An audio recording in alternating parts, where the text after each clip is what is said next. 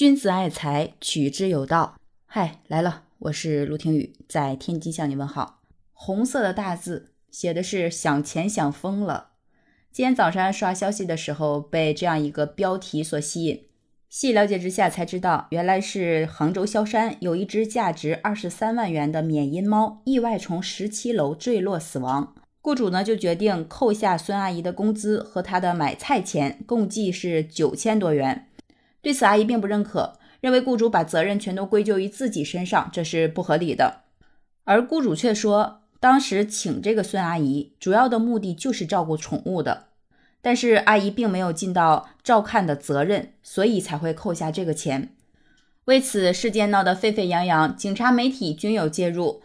媒体方经过采访发出来的视频，被雇主认定为是断章取义。同时呢，网友们对这个事件呢也是说法各不相同。有的人呢就会像我开篇说的那种，认为这个雇主是想钱想疯了，觉得这个保姆也太难了，说这个家里如果是有人跳楼了，不知道要赔多少钱。还有的网友从情感的角度出发，说自己就是一个养猫的人，说是这个雇主损失的不仅仅是一个猫的价值，而是这些年的陪伴和情感。说如果是我自己的猫因照顾不当被摔下了楼，我可能不仅仅是扣他一点点钱的问题。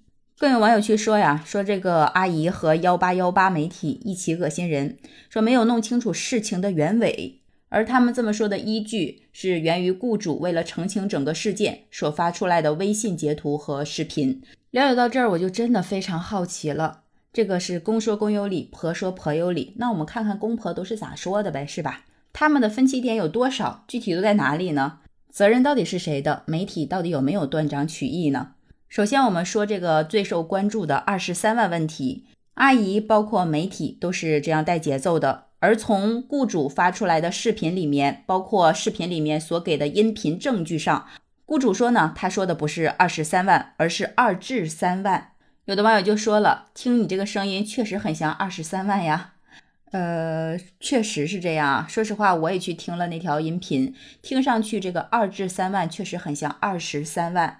但是因为这个原因呢，雇主又提供了另一条证据，就是他和中介平台之间的沟通信息里面提到的仅仅是三万，所以这雇主就说了啊，我从头至尾都没有说过二十三万这个事情。如果说二至三万这个是因为你听不清楚，听成了二十三万，那后面我为什么又说三万呢？窗户是不让关，他窗户是不让关。当时出下去遛狗时候，你们三个人都在大厅，你为什么为什么责任就全都全都强加到我身上呢？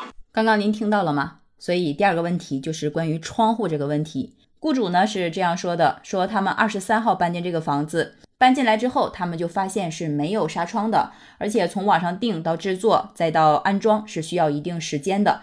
从来这天开始，他就跟阿姨交代好了，说如果开着窗，一定要把门关上，以免猫跑进去。而关于这句话，雇主是出示了聊天记录的，是有明确证据的。而当天这种情况呢，阿姨说门关了，窗是雇主不让关的，而雇主却说我并没有说过这句话。而确实，当天的聊天记录里面并没有关于是否关门关窗这个事情进行下一步的讨论，因为后面他聊的都是狗在外面尿个三四次就可以了，不用拉粑粑，直接带上来等等啊，相关问题确实是有这样的聊天记录在。而据这个雇主所说，当时呢，他突然间发现这阿姨窗没关，门也没关，所以他下意识的就觉得不对，然后就去找这个猫，但是当时并没有找到。第三，我们说一下这个责任的问题。阿姨呢表示很不服气，她说：“你让我赔个千八百块钱的，我能接受，但是如果把责任都归咎到我身上，这个我是不能同意也不认可的。”而刚刚那个音频里面，阿姨也在说，说当时这个雇主三人呢都是在客厅里面的，说我在楼下遛狗，你们自己为什么不看着点，没有注意到这个事情呢？即便是有责任的话，我们也应当是一人一半吧。但是雇主却说说，因为这个猫的死，我们从来没有让阿姨赔过一分钱。说是发现这个事情之后，他们的情绪上都是非常崩溃的，因为和这个猫猫有感情嘛。然后同时呢，给阿姨发了信息，说是告诉阿姨说点点死了，是从阳台跳下去的。我们正在给点点火化。信息的原话是这样的：说因为您的问题，我们就把上一个月的饭钱结算一下，工资就没有办法给您了。就当点点的火化费用，最后呢就是解雇了这个阿姨，也对她这段时间的付出表示感谢吧。信息截图呢就到这里。而网友们却说，说是你都已经把人家工资给扣了，这不算是赔偿吗？但是说实话，阿姨也说过，责任一人一半。然后雇主呢也算了一个账，说即便是一人一半的话，火化钱加上猫的费用，你要赔我一万多块钱，那我并不差这六千多块钱，所以谈不上赔偿问题。但是工资我确实没法给你结，因为我要让你知道这个责任归咎于谁，谁应该为此负责的问题。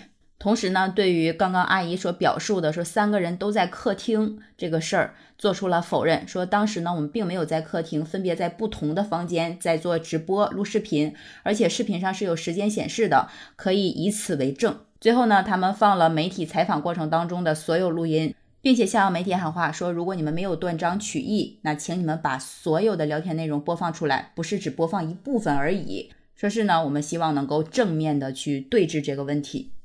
这一系列的证据暴露出来之后，很多网友的风向也发出了转变，说这两个人呢一直是在强调是无良媒体的事儿，不要攻击阿姨，并且也合理合法的保护了阿姨的隐私，觉得他们已经做得够仁义的了。当然，还有的网友说说你没出过社会，没工作过吗？员工就算损失个几十万，也罚不了多少钱，六千多块钱一个月，还要管猫的行动，这叫仁义？猫不是稳定的财产，他们走法律程序必输。